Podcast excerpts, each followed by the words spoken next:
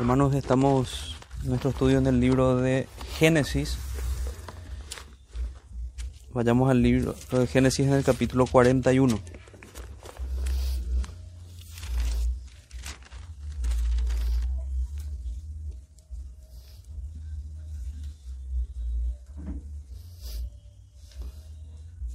Vamos a ver el capítulo, pero quisiera leer un poco más adelante, para tener en cuenta lo que vamos a ver hoy, desde el versículo 14. Dice el versículo 14, entonces Faraón envió y llamó a José y lo sacaron apresuradamente de la cárcel y se afeitó y mudó sus vestidos y vino a Faraón y dijo Faraón a José, yo he tenido un sueño y no hay quien lo interprete, mas he oído decir de ti que oyes sueños para interpretarlo. Respondió José a Faraón diciendo, no está en mí, Dios será el que dé respuesta propicia a Faraón. Amén. Dios bendiga su palabra, hermanos.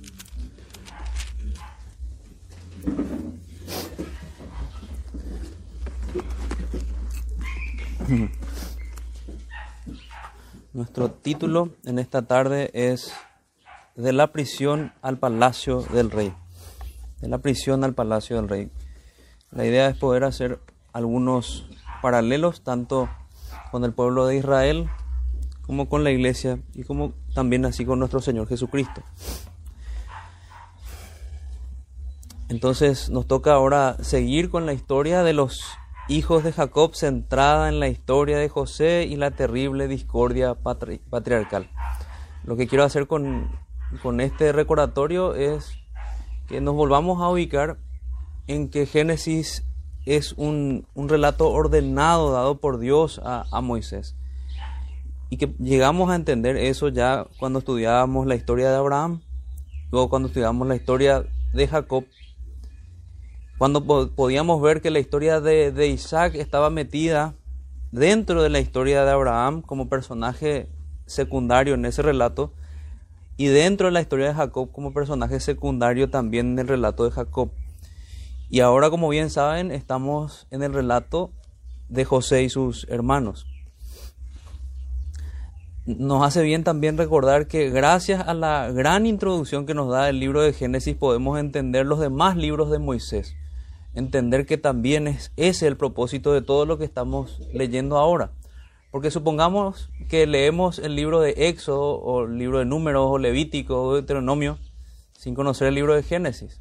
No sabríamos cómo llegaron ellos a Egipto, no sabríamos las circunstancias, no conoceríamos la historia completa, no tendríamos la introducción de, esa, de esa historia. Eso nos aporta a Génesis y nos aporta el control que tiene Dios de todas estas cosas. Porque a lo largo del libro de Génesis, como en todos los libros de las Escrituras, se revela la persona de Dios y sus atributos. Entonces, cada una de las circunstancias providenciales decretadas por Dios para llevar adelante su plan a pesar de los pecados de su pueblo. Es lo que vemos aquí, en la historia de José. Israel conoció cómo llegó a Egipto, cómo fue preservado de morir, cómo llegó a esclavitud y a la posterior redención por medio del libro de Dios. Eso fue ya en el caso de ellos. Ellos por medio de la revelación de Dios supieron cómo es que ellos llegaron a ser esclavos en Egipto. Y así también pasa con nosotros, que entendemos que somos aquella Israel espiritual o aquel Israel espiritual. El libro de Dios nos permite conocer también cómo somos preservados por el favor de Dios. El libro de Dios nos permite entender quién es el soberano de todos nosotros, así como fue soberano de Egipto y de Israel. Él es el soberano de nuestras vidas. Cómo llegamos a esclavitud del pecado y cómo llegamos a ser redimidos por la sangre del Cordero y por el poder de, su Espíritu. Entonces recordemos aquella estructura em, simétrica de la narración de Moisés, estructura simétrica que estamos ya creo familiarizados, que vimos a lo largo del libro de Génesis en, en la historia patriarcal. En primer lugar, vimos la discordia patriarcal, esa ese conflicto con sus hermanos. Y en esta parte que estamos estudiando, ya veníamos desde el capítulo 39 hasta aquí, vemos lo que podríamos decir un gobernante desconocido. Aún él se convierte en un gobernante de Egipto, pero aún es desconocido por sus, por sus hermanos. O sea, esta situación es desconocida por sus hermanos. En el centro de esta estructura está la reconciliación patriarcal con sus hermanos. Luego vamos a ver a un gobernante conocido, el trato con un gobernante conocido y finalmente la concordia patriarcal, o sea, viviendo ya en armonía ellos, a diferencia de lo que fue antes en la casa de su padre. Esta estructura simétrica, que como decíamos ya estamos acostumbrados a ver en el libro de Génesis, en el relato de la historia patriarcal, que hemos transcurrido por, por este orden tanto en la vida de Abraham como en la vida de Jacob, ahora nos toca seguir en, el mismo, en los mismos hilos de la historia, en la historia de José y sus hermanos. Entonces me pareció bien recordar esto porque en varios sermones no, no hicimos este, este hincapié. También quiero recalcar que como en otras ocasiones vamos a ver al Dios de Jacob, que es Dios de elección y Dios de sorprendentes providencias, porque ninguno de estos eventos que vemos en el capítulo 41 y los capítulos anteriores escapan a la voluntad y al decreto de Dios. El Dios de Jacob es el Dios omnipotente, el Dios fiel que cumple su palabra, aún obrando sobre las incapacidades y pecados de las causas secundarias. Dijimos también cuando iniciábamos los sermones acerca de, de, esta, de esta etapa de la vida de José, que a lo largo de la vida de aflicciones de José, el Dios de Jacob, el Dios que nos guía y cuida, el Dios que cuida de José es el Dios de gracia, paciencia, misericordia. Y es ese el Dios que se revela aquí. A lo largo del desarrollo de este relato, cuidadosamente ordenado por Moisés, inspirado por el Señor, vimos el principio de sus aflicciones a consecuencia de la discordia con sus hermanos. E iremos hasta llegar al fin a poder hallar reconciliación con sus hermanos, concordia con ellos, la historia de José nos enseñó a los israelitas que debían vivir juntos en armonía. No sé si recuerdan que habíamos dicho esto. Mientras enfrentaban la conquista de la tierra prometida, aquí conocemos cómo José llegó a ser aquel gobernante desconocido por sus hermanos, mientras que se revela el carácter de nuestro Dios en relación con su siervo. Entonces veamos esto que titulamos de la prisión al palacio del rey en dos puntos, en dos grandes puntos. El primero de ellos, aún en prisión, Dios da revelación e interpretación. Y en segundo lugar, ya en el palacio del rey, Dios favorece a su siervo. Entonces volvamos a, al capítulo 41, viendo versículo a versículo. Dice el versículo 1, aconteció que pasados dos años tuvo Faraón un sueño. ¿Pasados dos años de qué? dos años de lo que habíamos visto en el capítulo 40, que se había dado la interpretación del sueño de, tanto del copero como del panadero. Se, habían cumplido tantas sendas interpretaciones, tanto la que fue para juicio como la que fue de, la gracia del faraón, podríamos decir, del caso del copero, que fue levantado y restituido en su cargo en el día del cumpleaños del faraón. Ese era el contexto. Pero dos años pasaron, dice aquí la escritura en el versículo 1, de ese evento. Le parecía que estaba, entonces dice, aconteció que pasados dos años tuvo faraón un sueño. Y así como recordábamos el domingo, hace dos domingos, es en la vida de, José se ven tres momentos en los que a él le toca interpretar sueños o narrar sueños. En primer lugar, vimos que él tuvo unos sueños en la casa de su padre, sueños que sorprendieron a sus padres, que hicieron enojar a sus hermanos. Luego están los sueños aquí en, la prisión, que veíamos en el capítulo 40. Y ahora tenemos los sueños del faraón. Y dice, le parecía que estaba junto al río. O sea, ese era el lugar en el que se situaba él en este sueño.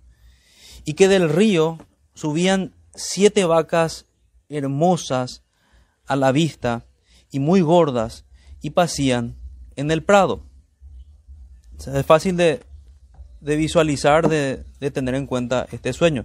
Habían siete vacas, lo que primero describe, junto al río, subían del río, que del río subían siete vacas hermosas a la vista y muy gordas y pasían en el prado, y que tras ellas subían del río otras siete vacas de feo aspecto y enjutas de carne, y se pararon cerca de las vacas hermosas a la orilla del río, y que las vacas de feo aspecto enjutas de carne devoraban a las siete vacas hermosas y muy gordas. Y despertó Faraón. Primer sueño entonces de Faraón. Suben del río siete vacas gordas, siete vacas con buena salud, y suben otras siete vacas enfermas, raquíticas, y dice que las vacas enfermas y raquíticas se comen a las, a las vacas gordas. Y luego despierta Faraón. Versículo 5 narra el siguiente sueño. Se durmió de nuevo y soñó la segunda vez, que siete espigas llenas y hermosas crecían de una sola caña, y que después de ellas salían otras siete espigas menudas y abatidas del viento solano, y las siete espigas menudas devoraban a las siete espigas gruesas y llenas, y despertó Faraón, y he aquí que era su sueño. Entonces, esos son los dos, los dos sueños de Faraón. Permítanme leerles en este punto una traducción un poco más dinámica que la Reina Valera. Cuando hablamos de traducciones dinámicas, hablamos de, traducciones que buscan traducir la idea, no tanto palabra por palabra. Entonces, fijémonos en la nueva traducción viviente, en ese principio del capítulo 41, dice con referencia al sueño. Luego vio otras, versículo 2, en su sueño vio siete vacas gordas, sanas, que salían del río y comenzaban a pastar entre los juncos. Luego vio otras siete vacas que salían del Nilo detrás de ellas, pero eran flacas y raquíticas. Esas vacas se pusieron junto a las vacas gordas en la ribera del río. Entonces las vacas flacas y raquíticas se comieron las siete vacas gordas y sanas. En ese momento del sueño, el faraón se despertó. Después volvió a dormirse y tuvo un segundo sueño. Esta vez vio siete espigas llenas de grano, robustas y hermosas, que crecían en un solo tallo. Luego aparecieron otras siete espigas de grano, espigas de grano pero estaban resecas y marchitas por el viento oriental. Entonces las espigas secas se tragaron a las siete robustas y bien formadas. El faraón volvió a despertarse y se dio cuenta de que era un sueño. Luego más adelante vemos que el faraón explica que era algo difícil de, de explicar cómo ocurría esto, porque dice que las vacas que eran raquíticas se comían a las vacas que eran gordas, y explica Faraón y dice, pero aún seguían siendo raquíticas. Y lo mismo pasa con estas espigas. Se comen, toman parte de, estas espigas que, que, tenían fruto, que tenían este grano, pero ya no se, se veía, ya no se veían esos granos. Entonces continuemos con, con, esta, con esta lectura. Dice, sucedió Versículo 6. Se durmió de nuevo, versículo 5, versículo 6, versículo 7. Veíamos las espigas, versículo 8. Sucedió que por la mañana estaba agitado su espíritu y envió e hizo llamar a todos los magos de Egipto y a todos sus sabios y les contó Faraón sus sueños, mas no había quien lo pudiera interpretar a Faraón. Como decíamos antes, en la mente de, esta cultura pagana, los que interpretaban los sueños eran estos magos, estos en ocasiones sacerdotes de, de, sus, de sus dioses falsos. Eran gente que estaba en contacto con demonios. En realidad, así como ocurre hoy día, los adivinos son eso. Hay personas a quienes les cuesta ver a los que leen cartas o a los adivinos relacionados con ocultismo o relacionados con, con brujería, pero realmente están estrechamente ligados. Son gente que consulta a los demonios en lugar de consultar al Señor. Por tanto, que no quepa duda que, que eso es un pecado terrible contra Dios. Pareciera ser que no deberíamos explicar este tipo de cosas, pero de verdad hay, hay gente que, que a consecuencia de, de, tanta mala instrucción necesita una expresa instrucción respecto a, estos temas. Me tocaba conversar nada más ayer con una persona que me decía que su sacerdote o un sacerdote que había visitado para que vean el punto y lo terrible que está esta iglesia romana, le decía que si ella no le pidió nada malo a este brujo, no, no, no había pecado, no, no estaba mal lo que ella había hecho. O sea, en perfecta comunión, el catolicismo romano, interpretado por este sacerdote, con la brujería, con tal que no haya pedido nada malo. Mientras que la Biblia señala que es pecado consultar con los muertos, que es pecado ir a los agoreros. ¿Por qué? Porque solamente Dios es el que conoce el futuro, solamente Dios además es a quien debemos consultar. Recuerden que en otros pasajes de las Escrituras se dice, no consultaron a Jehová, no tuvieron en cuenta a Jehová, no oraron a Jehová. Y creo que ese es un pecado que podemos subrayar en nuestra propia generación. Muy poca gente es la que consulta realmente a Jehová en medio de sus problemas, en medio de sus aflicciones. Prefieren ir a los sabios de este mundo, a los magos, a los adivinos, a los brujos, a quien sea, menos a un predicador que le va a abrir las escrituras, menos al Señor en oración. No, en eso no piensa la gente. Estamos en tiempos, como describe el apóstol Pedro, en los cuales se amontona la gente en torno a lo que tiene comezón de oír. Y a la gente no le gusta la palabra. Los consejos de la palabra son, son locura para la gente. Son completa locura. Y esto es lo que hizo el faraón en este punto. Él hace lo mismo que hace el mundo hoy. Busca a los sabios de este mundo. Entonces, versículo 8, sucedió que por la mañana estaba agitado su espíritu y envió e hizo llamar a todos sus magos de Egipto y a todos sus sabios les contó Faraón sus sueños, mas no había quien los pudiese interpretar a Faraón. En el caso de Faraón le tocó ver lo inútil que era su religión, lo inútil que eran sus magos.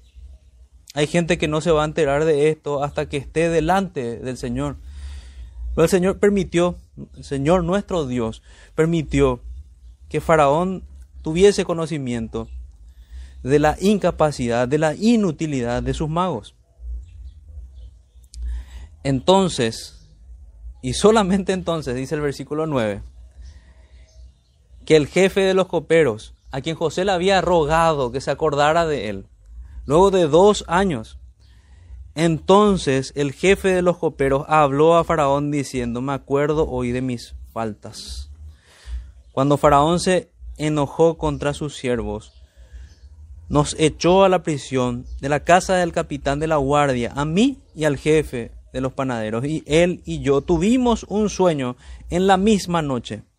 Y cada sueño tenía su propio significado. Estaba allí con nosotros un joven hebreo, siervo del capitán de la guardia.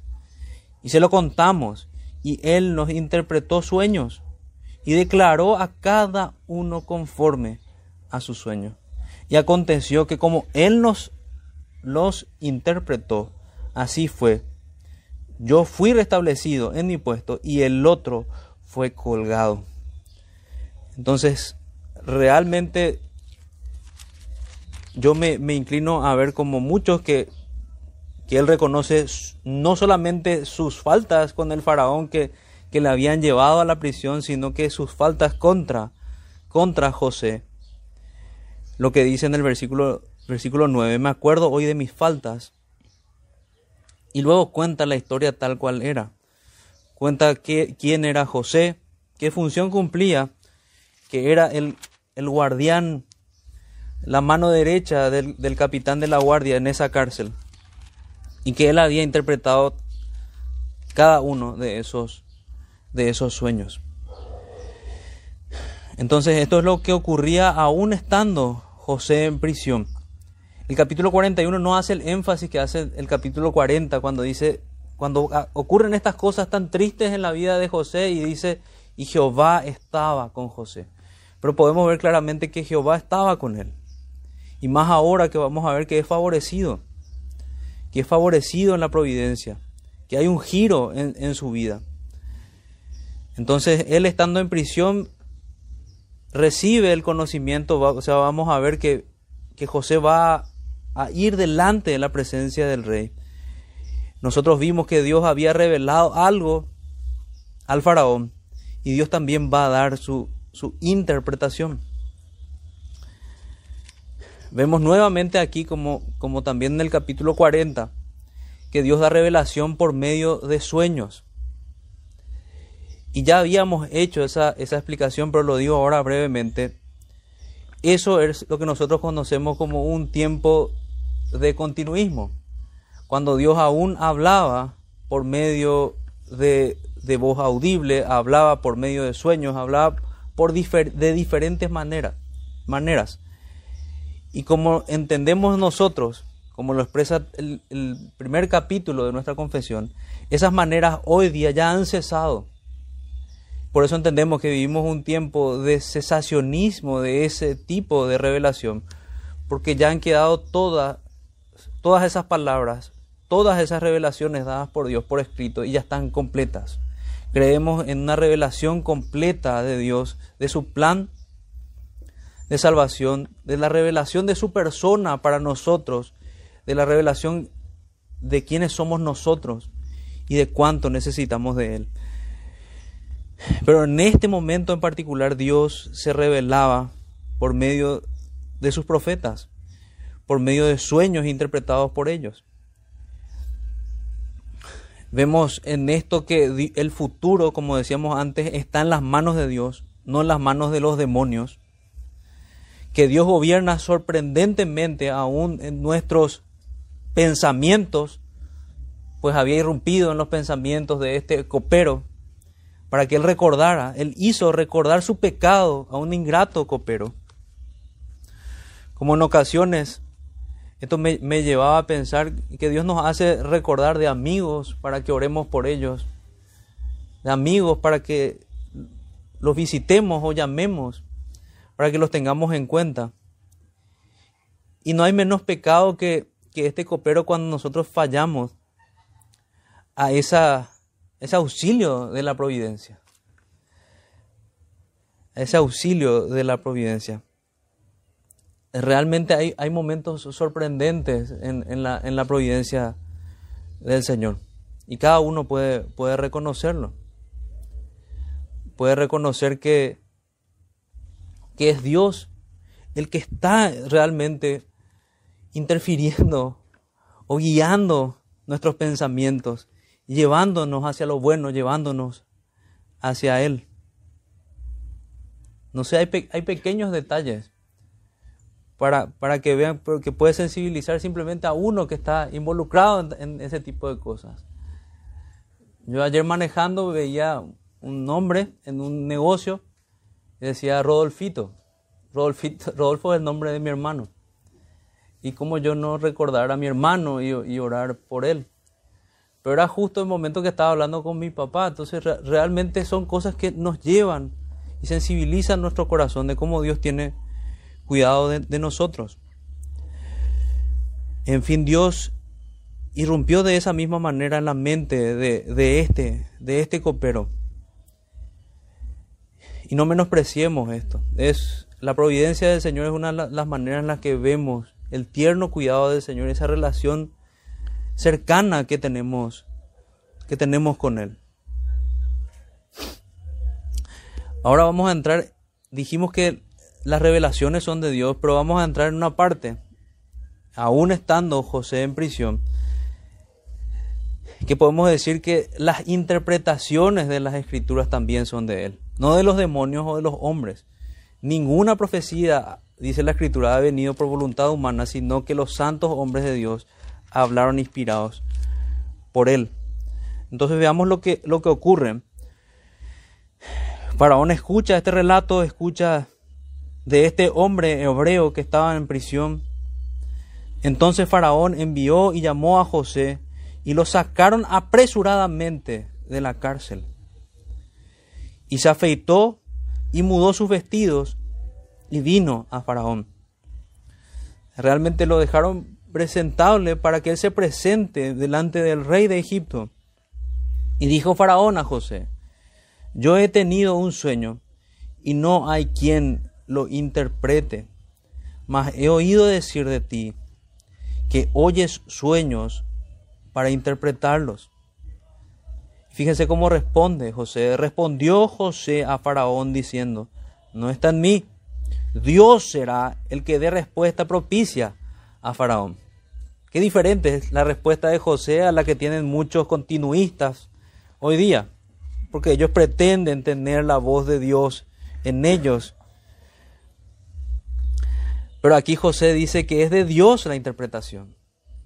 Así como toda la escritura nos muestra que es Dios el que trae la profecía, que es por su voluntad y no por voluntad humana.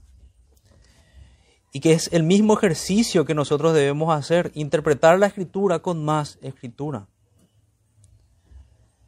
Hoy tal vez no tenemos un José que interprete por nosotros los textos bíblicos, pero tenemos 66 libros para indagar e investigar si tenemos dificultades al interpretar un texto. Digamos que tenemos una compañía de profetas y apóstoles para auxiliarnos, pero aún así algunos deciden que sus pensamientos o sus sentimientos primen a la hora de interpretar las escrituras. Eso no debe ocurrirnos. Y sabemos que en cierta medida podría pasarnos a nosotros, pero debemos reconocer que en eso hay pecado. El ejercicio constante de interpretación debe ser una y otra vez ir a las escrituras, ir a los profetas, a la ley y al testimonio. Eso es lo que dicen las escrituras. Si no hablan conforme a esto es porque no les ha amanecido. Incluso es una señal de ser o no creyente. Si somos creyentes, atesoramos la escritura. Y si alguien nos dice algo en con relación a la fe, decimos que sea conforme a la escritura. Yo puedo ser convencido conforme a la escritura, pero si no es conforme a la escritura no puedo creer. Y todo esto es lo que podemos ver dentro de la respuesta humilde que da, da José a este faraón que era para todo su pueblo como un Dios vivo en medio de ellos, a este hombre que pedía auxilio de José para interpretar sus sueños, él les dice, yo eh, responde José, perdón, el versículo 16, no está en mí, Dios será el que dé respuesta propicia a Faraón. Dios es el que responde. Y es lo que nos debe tocar decir a nosotros. La gente nos pregunta o nos puede preguntar constantemente, ¿qué pensás vos de este asunto? Y la verdad que nosotros debemos responder, yo no quiero responderte lo que yo pienso, yo quiero responderte lo que dice la escritura. Y así las personas terminan siendo confrontadas no con nuestros pensamientos, sino con los pensamientos de las escrituras. No está en mí, Dios será el que dé respuesta propicia a Faraón. Entonces Faraón dijo a José, en mi sueño, me parecía que estaba a la orilla del río. Y vuelvo a contar el sueño a José. Y que el río, pero fíjense cómo nos aporta este segundo relato del faraón, nos aporta algunos detalles. Y dice, y que el río, y que del río subían siete vacas de gruesas carnes y hermosa apariencia, que pasían en el prado. Sea, algo muy llamativo, prácticamente del agua estaban saliendo estos animales, versículo 19, y que otras siete vacas subían después de ellas, flacas y de muy feo aspecto. Tan extenuadas, quiere decir cansadas, que no he visto otras semejantes en fealdad en toda la tierra de Egipto. Versículo 20. Y las vacas flacas y feas devoraban a las siete primeras vacas gordas, y éstas entraban en sus entrañas, mas no se conocía que hubiesen entrado, porque la apariencia de las flacas era aún mala como al principio. Y yo desperté. Ese es el primer sueño. Vi también, soñando, que siete espigas crecían en una misma caña, llenas y hermosas, y que otras siete espigas desnudas, marchitas, abatidas del viento solano, crecían después de ellas. Y las espigas menudas devoraban a las siete espigas hermosas. Y lo he dicho a los magos, mas no hay quien me lo interprete. Y qué bendiciones que estos profetas de Satanás, estos hombres impíos sean puestos como hombres inútiles en lo que son habituados a hacer. Ellos no pudieron dar respuesta a Faraón. Versículo 25. Entonces respondió José a Faraón, el sueño de Faraón es uno mismo. Dios ha mostrado a Faraón lo que va a hacer. Las siete vacas hermosas, siete años son. Y las espigas hermosas son siete años. El sueño es uno mismo. También las siete vacas flacas y feas que subieron tras ellas son siete años. Y las siete espigas menudas, marchitas del viento solano, siete años serán de hambre. Esto es lo que respondo a Faraón lo que Dios va a hacer, lo que ha mostrado a Faraón. Y allí esos sueños, ambos sueños que, son como parábolas dadas por, por, el Señor a Faraón, son interpretados por José. ¿Cómo no recordar en este punto que, que con sus parábolas el Señor hacía, hacía, daba enseñanzas similares? Él en varias ocasiones daba las parábolas y también las interpretaba algo llamativo en la torpeza de, algunos predicadores hoy día es que aún teniendo las interpretaciones, en ese caso de las parábolas, quieren encontrarle otros mensajes ocultos que solamente ellos en sus mentes retorcidas pueden pensar. Lo mismo podría pasar con este pasaje. No hay más interpretación que esta para los sueños. La interpretación ya la había dado Dios a José. Por tanto, es así, el Señor estaba insistiendo con dos metáforas en esos sueños que hablaban de lo mismo, que hablaban de siete años de abundancia y de siete años de hambre, para que finalmente escuche el consejo de Dios de cómo ser guardados de esta gran calamidad que iba a venir a su tierra. Eso es lo que ocurre en este punto. Un mismo sueño. Es lo que dice, una misma interpretación. Versículo 28. Esto es lo que responde a Faraón. Lo que Dios va a hacer lo ha mostrado a Faraón. Y aquí vienen siete años de gran abundancia en toda la tierra de Egipto. Y tras ellos seguirán siete años de hambre, y toda la abundancia será olvidada en la tierra de Egipto así como era el caso de los, de los sueños. Era impresionante cómo ya no se podían ver a las vacas, vacas eh, sanas, sino solamente a esas vacas raquíticas, y ya no se podían ver esos espigos llenos de fruto, sino solamente a esos espigos marchitos. Es lo que representa esa, esa, esa representan esas metáforas tras ellos seguirán siete años de hambre, y toda la abundancia será olvidada en la tierra de Egipto, y el hambre consumirá la tierra. Y aquella abundancia no se echará de ver a causa del hambre siguiente, la cual será gravísima. Y el suceder el sueño a Faraón dos veces significa que la cosa es firme de parte de Dios y que Dios se apresura a hacerla. Ahí está la interpretación. Y así es como nosotros debemos ver también la insistencia con ciertos temas en las escrituras. Son cuestiones que Dios quiere que prestemos atención.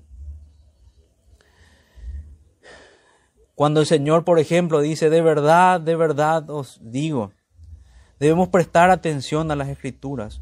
Debemos prestar atención a las escrituras cuando nos dicen, hoy es día de salvación. Y responder de manera urgente también como respondió este faraón al, al buscar a este hombre José, al escuchar de él. Tal vez sea nuestro caso eh, al estar hoy en, en, la congregación, al buscar escuchar la palabra de Dios con urgencia, al entender que necesitamos oír su voz, que necesitamos leer las escrituras, que necesitamos acercarnos a Él. Versículo 32 Versículo 33. Por tanto, provéase ahora Faraón de un varón prudente y sabio, y póngalo sobre la tierra de Egipto. Haga esto Faraón y ponga gobernadores sobre el país, y quite la tierra de Egipto en los siete años de abundancia, y junten toda la provisión de estos buenos años que vienen, y recojan el trigo bajo la mano de Faraón, para mantenimiento de las ciudades y guárdenlo y esté aquella provisión en depósito para el país para los siete años de hambre que habrá en la tierra de Egipto y el país no perecerá de hambre. Entonces no solamente el Señor da la interpretación, sino da instrucciones al faraón. Y piensen en esto. Piensen en el valor del predicador y piensen en el carácter del predicador, hablando aquí de José.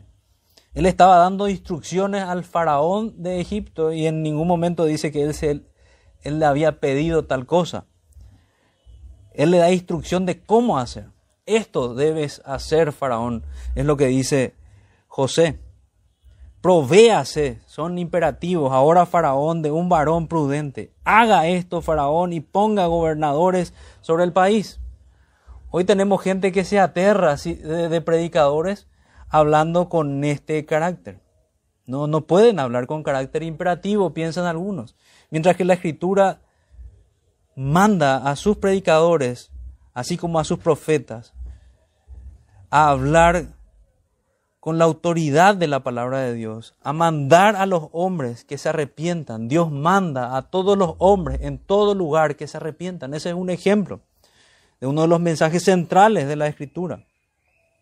Dios manda a los predicadores que señalen el juicio de Dios. Dios manda a los predicadores, que es como el caso de José, a mostrar las calamidades que vienen sobre la tierra y a mostrar las soluciones que Dios da. Eso es lo que nos toca hacer. Pero lastimosamente estamos en una compañía de cobardes, y me refiero al, mundo evangélico actual, ni siquiera hablo del, del catolicismo o de otras sectas, que ya no predican el Evangelio. Así también doy gracias por todos los hermanos en todo el mundo que sí lo hacen. Pero nos toca ver que hay un gran número de gente que desprecia el consejo de Dios y desprecia obedecer la palabra de Dios y prefiere llamar legalismo a tal cosa.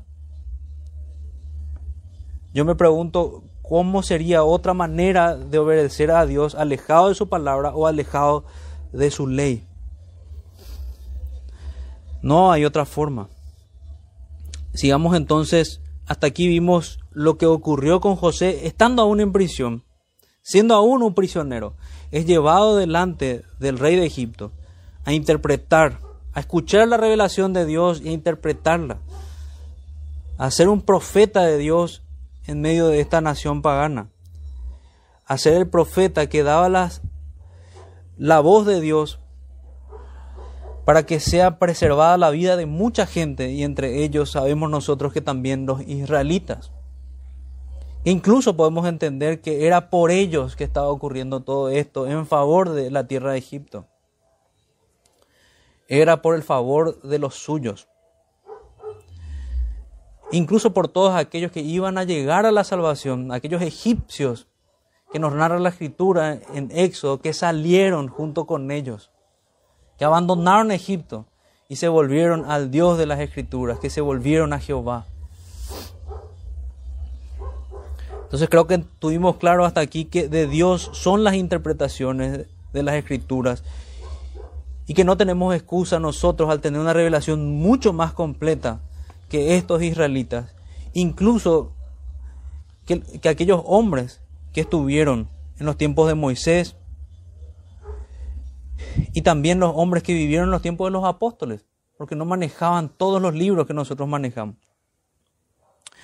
En esta segunda parte podemos ver, ya en el palacio del rey Dios favorece a su siervo. Vamos a ver que Dios lo corona de, favores. Cambia la suerte de José a partir de aquí.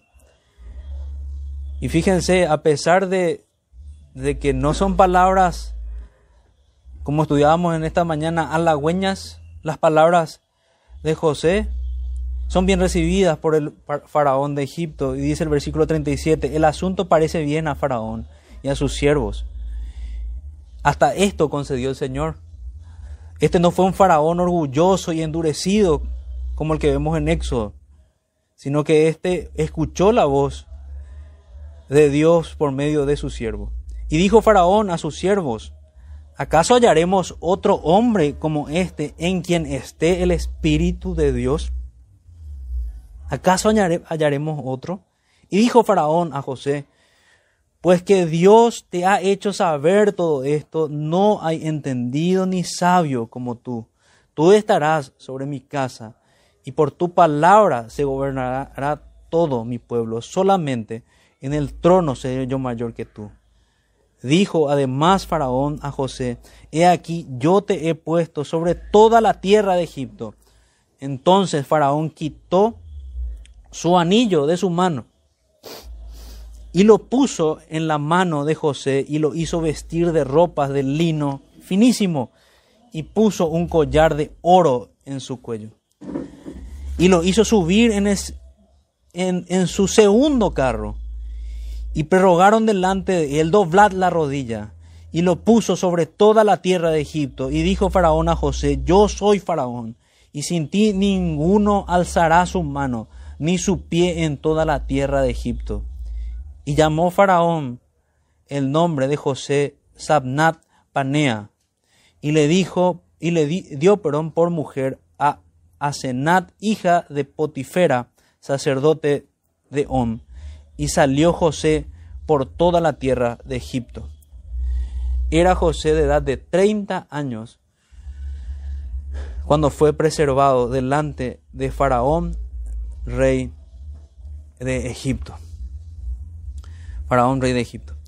Y reflexionemos un poco en, estas cuestiones. Decíamos que es coronado de favores y realmente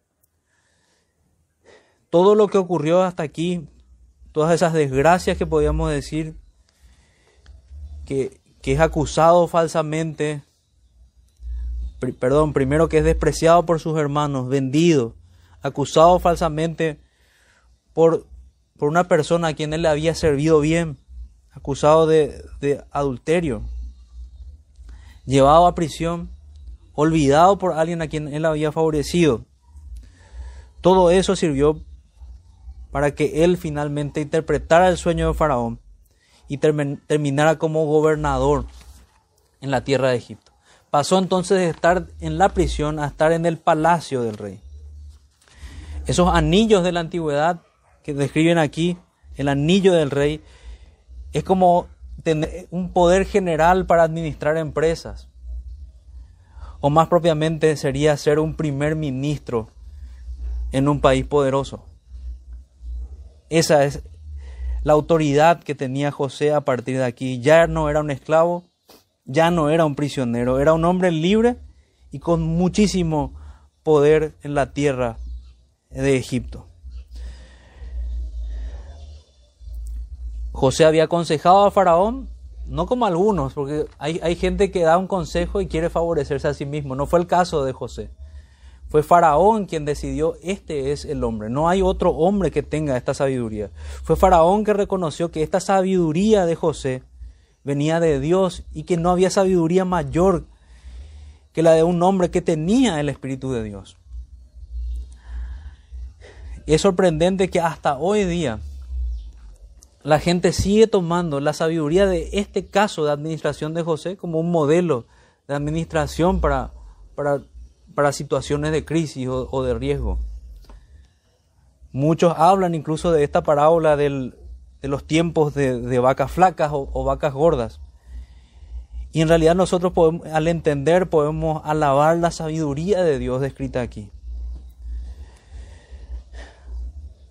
Sabemos que es Dios preservando a su pueblo, pero es su sabiduría revelada de cómo hacerlo. Dios da la salida para que toda esta gente no muera de hambre. Y José va a terminar administrando y va a terminar recibiendo una porción de todo ese tiempo de ganancia para poder sustentar aquellos años de escasez. Y en esto debemos reconocer que es la sabiduría de Dios leía a un, a un escritor, a un comentarista que decía, toda verdadera sabiduría realmente procede de Dios. Como dice en otro lugar la escritura, hay verdadera ciencia y hay ciencia, falsa ciencia, que es tratada como ciencia pero no lo es. Todo lo que contradice a la escritura no es verdadera ciencia y no es sabiduría, sino es solamente necedad. Y es el esfuerzo del polvo de gusanos queriendo levantarse por encima de la mente de Dios. Entonces, vuelvo a leer el versículo 39. Y dijo Faraón a José, pues que Dios te ha hecho saber todo esto, no hay entendido ni sabio como tú. Tú estarás sobre mi casa, fíjense, sobre su casa, así como había sido el administrador de la casa de su padre, como había sido el administrador de la casa de Potifar, como había sido el administrador de la cárcel. Dios lo había entrenado para que finalmente llegó en este punto de honor. Como también vemos que es un mensaje de la Escritura, quien ha sido fiel en lo poco, sobre mucho se, se le pondrá. Fue el caso de José, quien ahora se le pone a cargo de la casa de Faraón y por tu palabra se gobernará todo mi pueblo. Solamente en el trono seré yo mayor que tú. El segundo después de Faraón. Dijo entonces Faraón a José, he aquí, yo te he puesto sobre toda la tierra de Egipto. Entonces Faraón quitó su anillo de su mano, lo puso en la mano de José y lo hizo vestir de ropas de lino finísimo, ya no con tal vez esas ropas de esclavos que él vestía, sino con ropas reales, con el lino, que era la ropa que usaban los reyes, y puso un collar de oro en su cuello. A partir de aquí, él era visto, él se vestía y era conocido prácticamente como un rey de Egipto. Y lo hizo subir en su segundo carro y pregonaron delante de él, doblad la rodilla como lo hacían con Faraón. Los mismos honores de Faraón ahora trasladados a José. Y lo puso sobre toda la tierra de Egipto. Y dijo Faraón a José, yo soy Faraón, y sin ninguna y sin ti ninguno alzará su mano ni su pie en toda la tierra de Egipto. O sea, todo se va a hacer con tu autorización todo se deberá hacer consultándote a vos. Es básicamente lo que le dice Faraón. Entonces dentro de esto que vemos que Dios favorece a su siervo, Dios lo corona de favores, como, como no recordar la humillación y coronación de Cristo también aquí. Porque de la misma manera en la que José fue humillado, también nuestro Señor fue humillado y fue exaltado y finalmente coronado como rey. Y la historia de José nos hace recordar en cierta medida también esto. Dios lo hace también administrador idóneo. ¿Cómo no recordar que asimismo Cristo gobierna sobre todos, no solamente sobre su iglesia, sino sobre todo el mundo? Aquellos que se rebelan contra Dios, nosotros con toda autoridad de la Escritura, debemos decirle que se rebelan contra Dios, contra su Dios, el Dios a, a quien van a rendir cuentas. Yo soy faraón y sin ti ninguno alzará su mano ni su pie en toda la tierra de Egipto. Realmente José viene a ser un tipo de Jesucristo en esto. Ninguno en esta, en esta vida, en esta tierra puede hacer algo lejos del brazo soberano de Dios. Todo en este mundo ocurre bajo su soberanía y su providencia. Y llamó Faraón el nombre de José Samnat Panea y le, y le dio por mujer a Asenat, hija de Potifera, sacerdote de Om, y salió José por toda la tierra de Egipto. Vemos aquí que Dios lo favorece con hijos. También podemos preguntar lo mismo, ¿cómo no recordar que son los descendientes del león de la tribu de Judá, los que reciben con todo los que van a ser recibidos con todos, los, con todos sus beneficios, con todos los beneficios del león de la tribu de Judá. Y terminemos nuestra lectura. Dice que él recibe una mujer por esposa y salió José por toda la tierra de Egipto.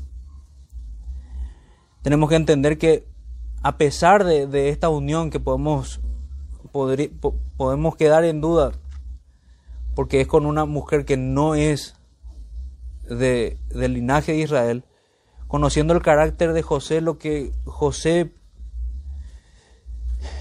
la Biblia nos muestra de José es que él fue un sacerdote para esta gente y que él instruyó a su familia en los caminos del Señor. Que tanto esta esposa como estos hijos tuvieron que ser instruidos en los caminos del Señor.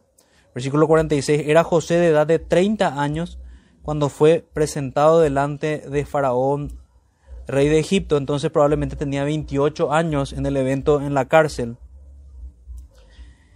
Y ya habían pasado 13 a 14 años de que él había salido de la casa de su padre.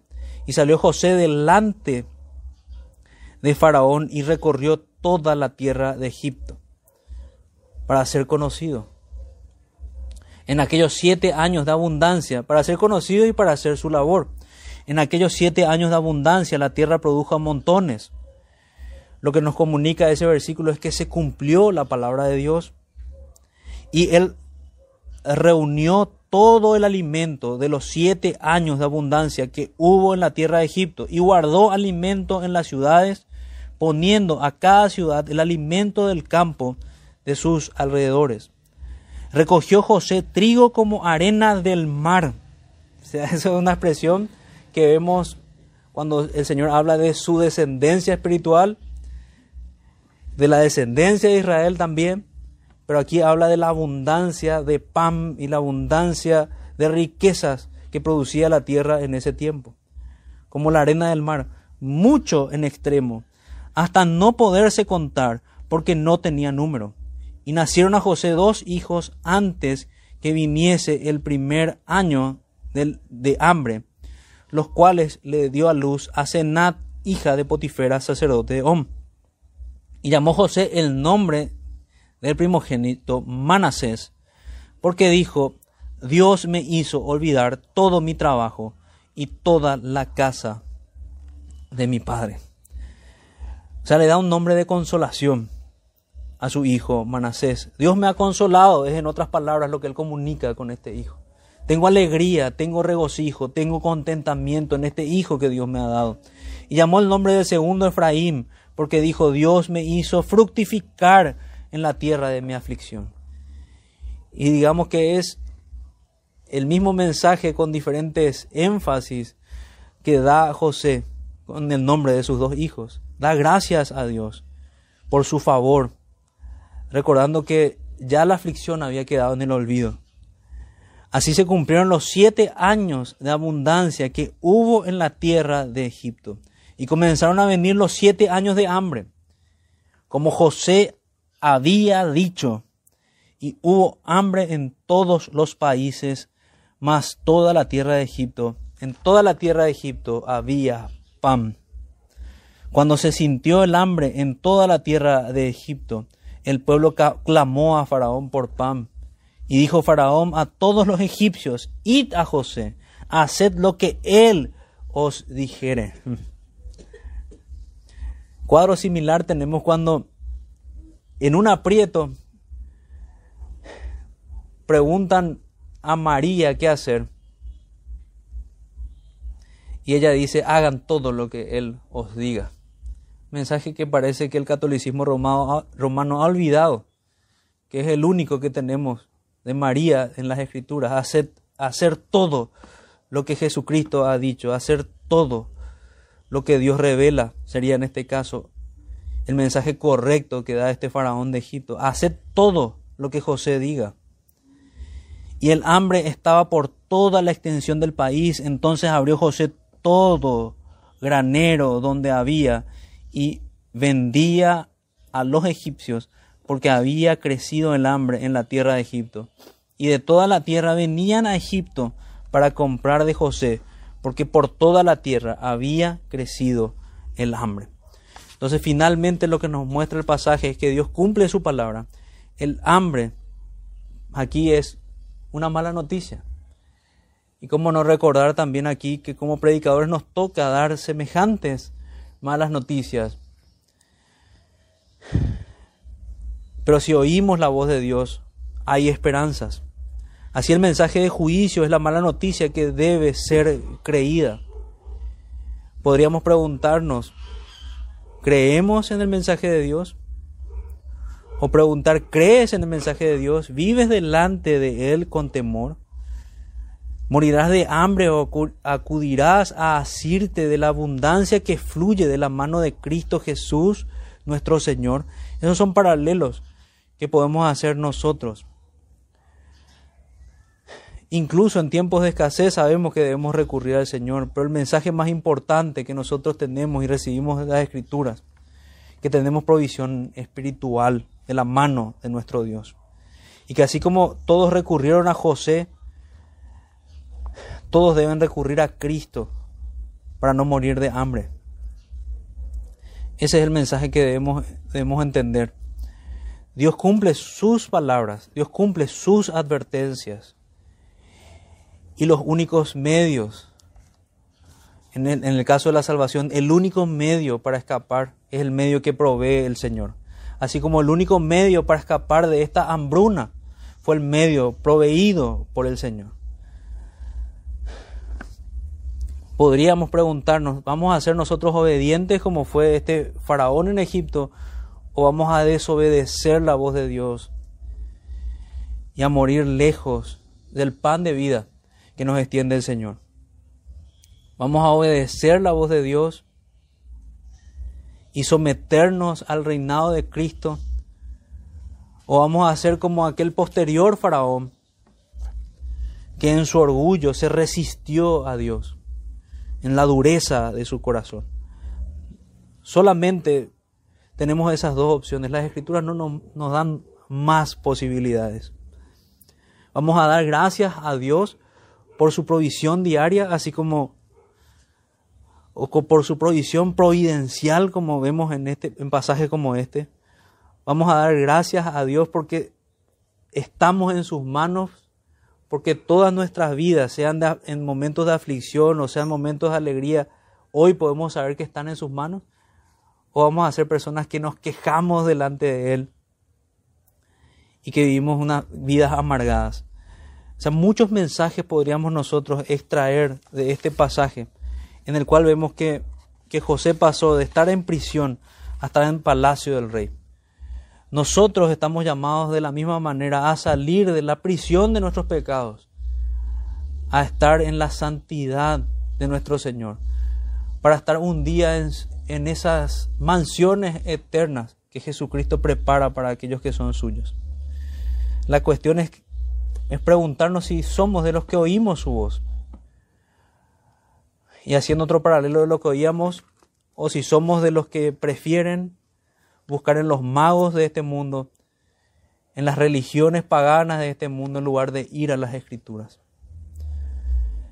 El mensaje este, no hay otro mensaje seguro, solamente el que Dios da en su palabra. Ese fue el mensaje seguro para Egipto en este tiempo y es el mensaje seguro para nosotros. La palabra de Dios es lo único que puede hacer que andemos en terreno firme y lo único que puede ayudarnos cuando lleguen tiempos difíciles también. Oremos hermanos y que, que el Señor aplique todo lo que hemos visto en este, en este capítulo. Padre nuestro que estás en los cielos, te damos las gracias. Te damos las gracias por tu palabra. Te damos las gracias porque recibimos instrucción de tu, de tu mano, Señor. Te damos las gracias porque conocemos que tenemos un mejor José en tu Hijo, nuestro Señor Jesucristo, a quien debemos servir y obedecer. Y te pedimos perdón, Señor, por todas las veces que desobedecemos. Te pedimos perdón